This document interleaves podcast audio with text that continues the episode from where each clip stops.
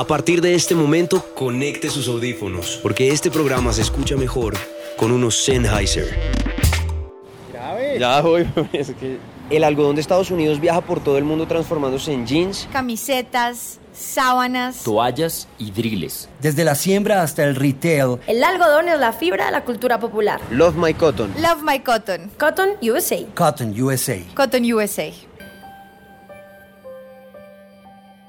La X. Cotton USA presentan La historia secreta de la música. Con Alejandro Marín. Episodio 7. Indie.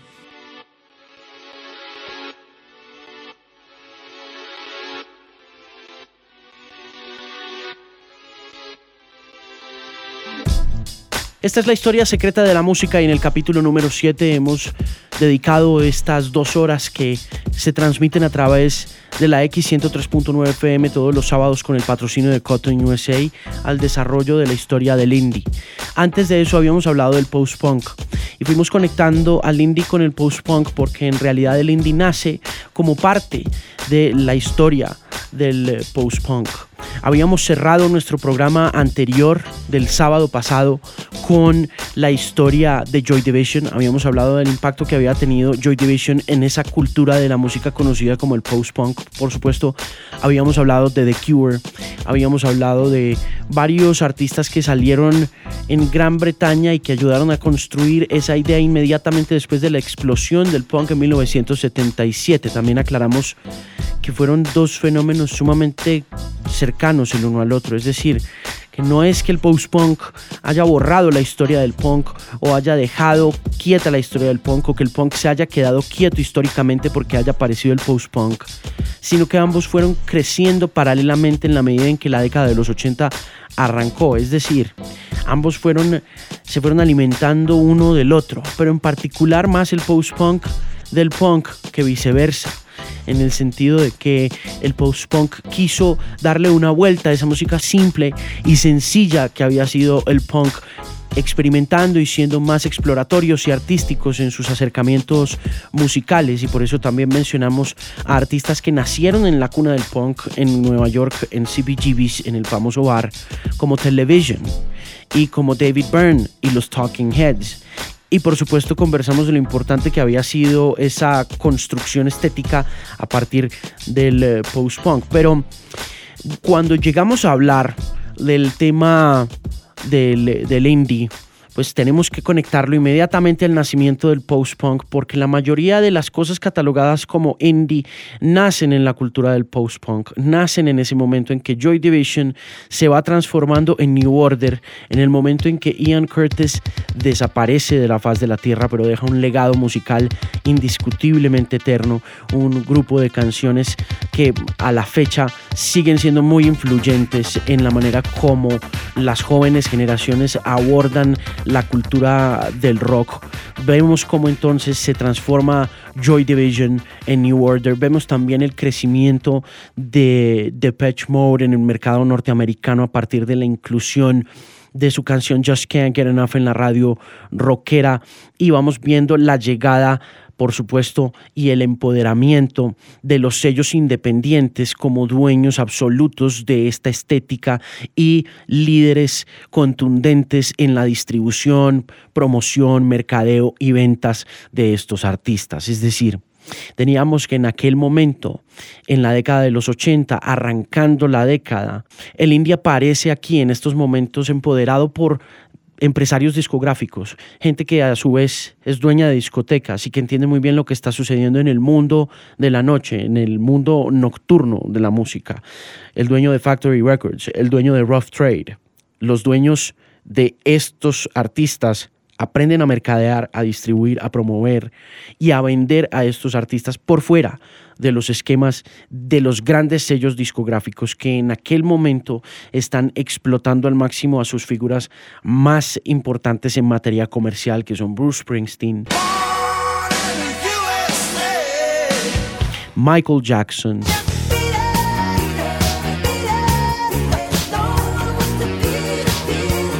Cindy Lauper.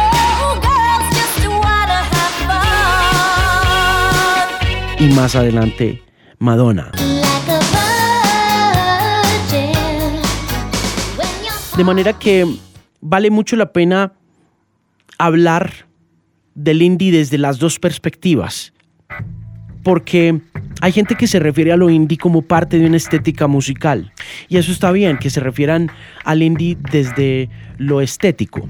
Pero para poder entender bien el indie y para mirar hacia atrás y para poderse dar cuenta uno de la cantidad de artistas indie que ha escuchado en la vida, eh, hay que desconectar del concepto estético el término indie. La conversación o el debate semántico podría bien atribuírsele únicamente a ese tipo de artistas y digamos que a una tendencia particular liderada muy recientemente por figuras tan importantes como los Arctic Monkeys o como los Killers. Pero volvemos a conectarnos nuevamente con la década de los 80 y podemos hacer un paralelo muy contundente entre, por supuesto, lo que estaba haciendo Joy Division y el comienzo de New Order y lo que hicieron luego los Arctic Monkeys y la manera como están asociados de manera estética, al igual que The Cure, por ejemplo, al igual que artistas como Susie and the Banshees, al igual que artistas en la nueva década, en el nuevo milenio, como los Killers. Uno podría entender el concepto desde el tema estético, pero lo indie es abreviación de independiente y ello no tiene nada que ver con el estilo musical, sino con un estilo de negocio en la música. Un estilo que se aparta del modelo corporativo establecido en los grandes sellos discográficos y que busca su propia distribución y su propia difusión, como lo habíamos mencionado. Más allá del estilo y de la forma, los sellos independientes son los responsables de grandes cambios en la cultura. Y el primer gran cambio lo gestó Sam Phillips, el fundador de un sello llamado Sun Records, un hombre blanco ávido de grabar artistas negros en una época separatista en los Estados Unidos y muy difícil de navegar si se era de color. Phillips fue un recluta de aquellas cosas que los grandes sellos no querían por razones de ética y de moral. Carl Perkins, por ejemplo, fue de Sun Records. Jerry Lee Lewis también grabó para Sun Records. Johnny Cash pasó por ese famoso estudio. Y por supuesto, por ahí pasó el iconoclasta mayor, Elvis Presley. Y Elvis Presley grabó That's All Right Mama.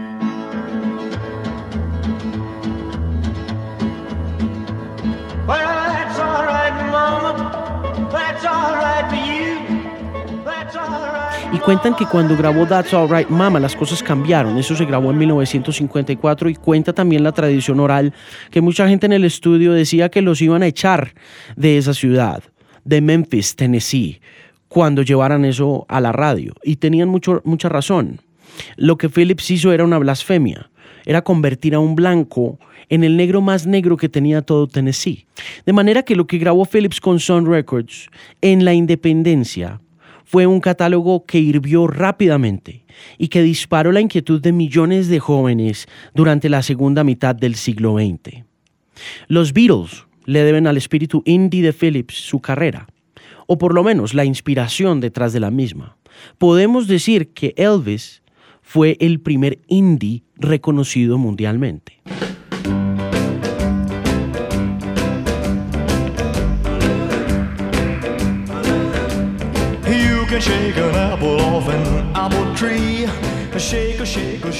El siguiente atrevido en adherir a la política de lo indie, es decir, el siguiente independiente, el siguiente hombre dedicado a independizarse y por lo tanto a volverse un indie con respecto a los trabajos que había llevado a cabo junto a una gran casa discográfica fue Frank Sinatra. Sinatra venía de asestarle un golpe al establishment de los discos en Norteamérica con su álbum In the Wee Small Hours, que había sido todo un experimento en una época en la que el sencillo de 45 revoluciones por minuto era el rey del mercado. En aquella época se vendían los discos que contenían solamente dos canciones, una por cada lado y de un tamaño de 5 pulgadas cada disco. Sinatra, por aquella época muy entusado, muy, muy desengañado después de haberse divorciado de la bellísima Ava Garner, después de haber tenido ese tórrido romance con esa increíble y hermosa actriz, decidió grabar In the Wee Small Hours como un álbum conceptual, en el que su desengaño, su decepción amorosa era por supuesto el concepto. Sinatra convenció a Capitol Records de que lo dejara grabar un disco de 12 pulgadas con 8 canciones, algo inusual y muy peligroso para los negocios en aquella época. Las tiendas estaban dedicadas a la venta de sencillos de 45 revoluciones por minuto, es decir, los sencillos de 5 pulgadas. Y venderles la idea de uno de 12 pulgadas no estaba en el libreto ni de la disquera ni de los distribuidores, no estaban listos, no tenían cómo mostrar el disco, no tenían cómo ponerlo en las tiendas. Y aún así, Sinatra se salió con la suya y The Small Hours fue todo un éxito y además de ser un disco muy grande que revivió su carrera, fue el primer álbum conceptual de la historia. Es decir, 10 años, casi que 13 años antes de la creación del Sgt. Pepper's Lonely Hearts Club Band, que se considera fue el primer álbum conceptual, ya Sinatra había liderado esa historia de lo conceptual. Pero tanto forcejeo con la disquera y con los ejecutivos cansó al gran Sinatra y decidió irse del sello y buscar refugio para él y los suyos en una empresa independiente y así nació Reprise. Y con él una canción llamada Ring a Ding Ding en 1961.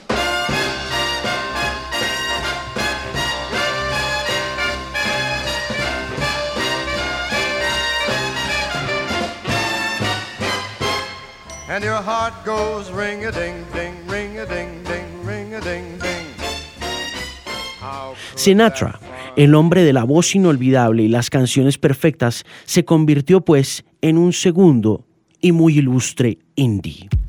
La intención de Sinatra, más allá de pelear con su viejo sello por diferencias artísticas, era controlar su negocio autoral y ejecutivo. Era tener total libertad creativa sobre las obras publicadas en ese sello. Si bien Sam Phillips y Sun Records ofrecieron esa libertad, era muy difícil competir para sobrevivir en el mercado y Phillips tuvo que venderle el contrato de Elvis a la RCA Victor por 35 mil dólares en 1955.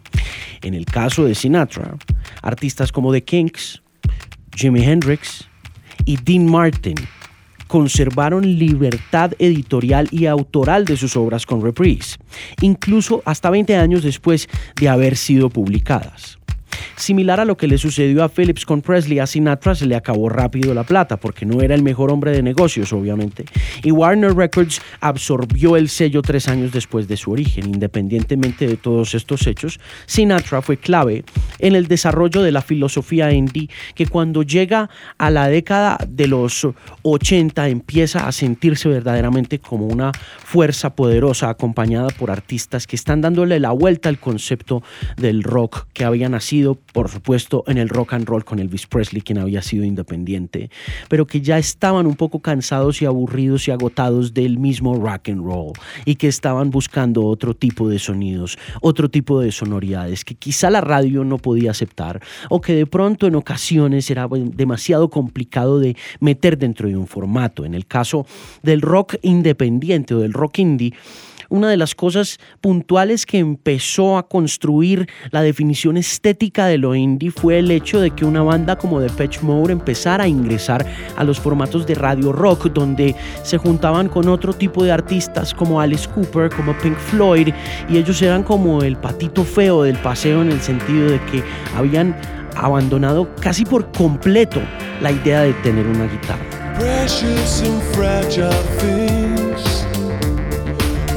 special hand.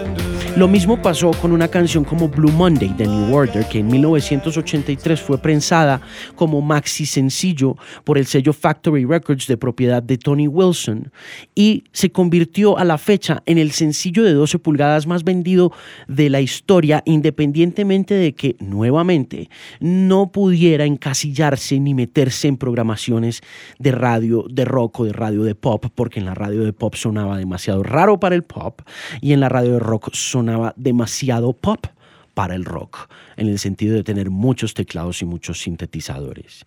Ya por ahí empieza uno a entender que la mayoría de la gente asocia el concepto de lo indie no al desarrollo independiente de estos artistas y de estos fenómenos, sino a la manera como una línea paralela de músicos y de rockeros fue construyendo el espíritu de lo indie a partir de esos mismos modelos de negocios, de distribuciones independientes, de mercadeo independiente, de promoción independiente y de ventas independientes, pero muy unidos al concepto del rock. Y todo esto comienza con los Smiths y con la grabación de su primer disco en 1984.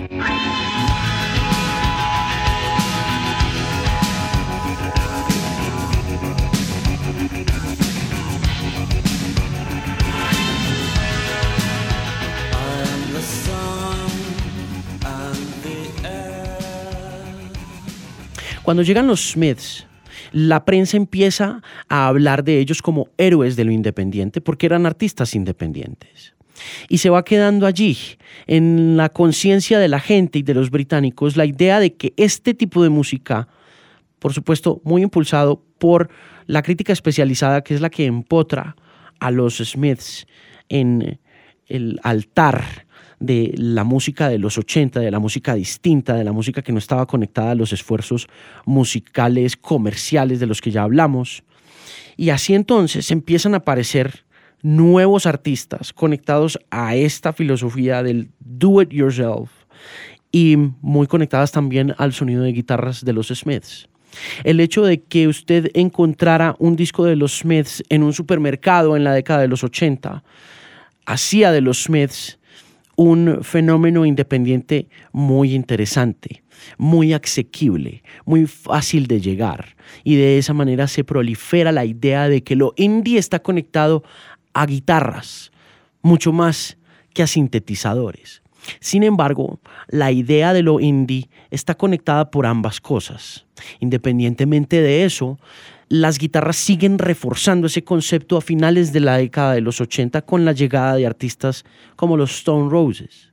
Y más adelante, en 1992 y en 1993 y en 1994, el rock británico vuelve y entra a los Estados Unidos, reproduce una invasión de la música independiente con Oasis y con Definitely Maybe. Es decir, desde lo estético, los Oasis se parecen muchísimo a los Stone Roses, pero tienen un atractivo comercial un poco más interesante que en la década de lo alternativo comienza a funcionar de manera muy especial en el mercado norteamericano inmediatamente después de la explosión de Nirvana, que vale la pena también decir fue un artista independiente cuando grabó su primer disco en 1989 para el sello Sub Pop Records, muy inspirados también en el trabajo que habían hecho otras bandas del circuito independiente en diferentes partes de los Estados Unidos. El perímetro era Nirvana en el Pacífico, los Pixies en Boston,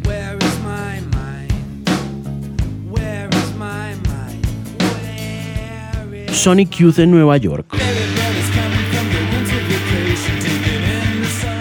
REM en Atlanta, en el sur de los Estados Unidos.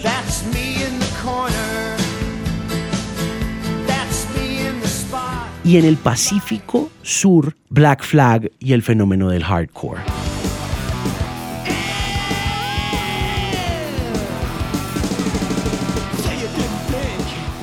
Ese perímetro, digamos que encerró a los Estados Unidos de manera estratégica en un momento en que comercialmente los reyes eran Michael Jackson, Billy Joel, Cindy Lauper y Bruce Springsteen. Y en el 90 estalla el mundo de lo independiente desde lo comercial. Empieza a suceder, empieza a convertirse en un fenómeno verdadero. Pero ya en ese momento podemos decir sin lugar a duda que a pesar de que hayan influenciado a todas las bandas que llegaron después, como Interpol.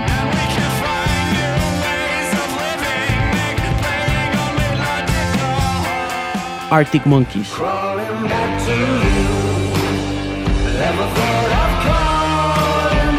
O los Killers.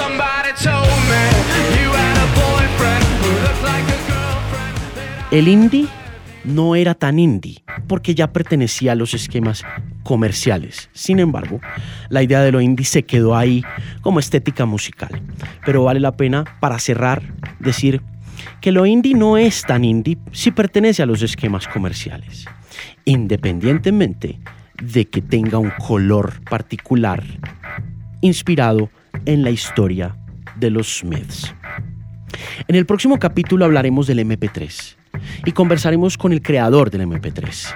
Va a ser una conversación muy interesante y esperamos que nos acompañe en este próximo episodio de la historia secreta de la música.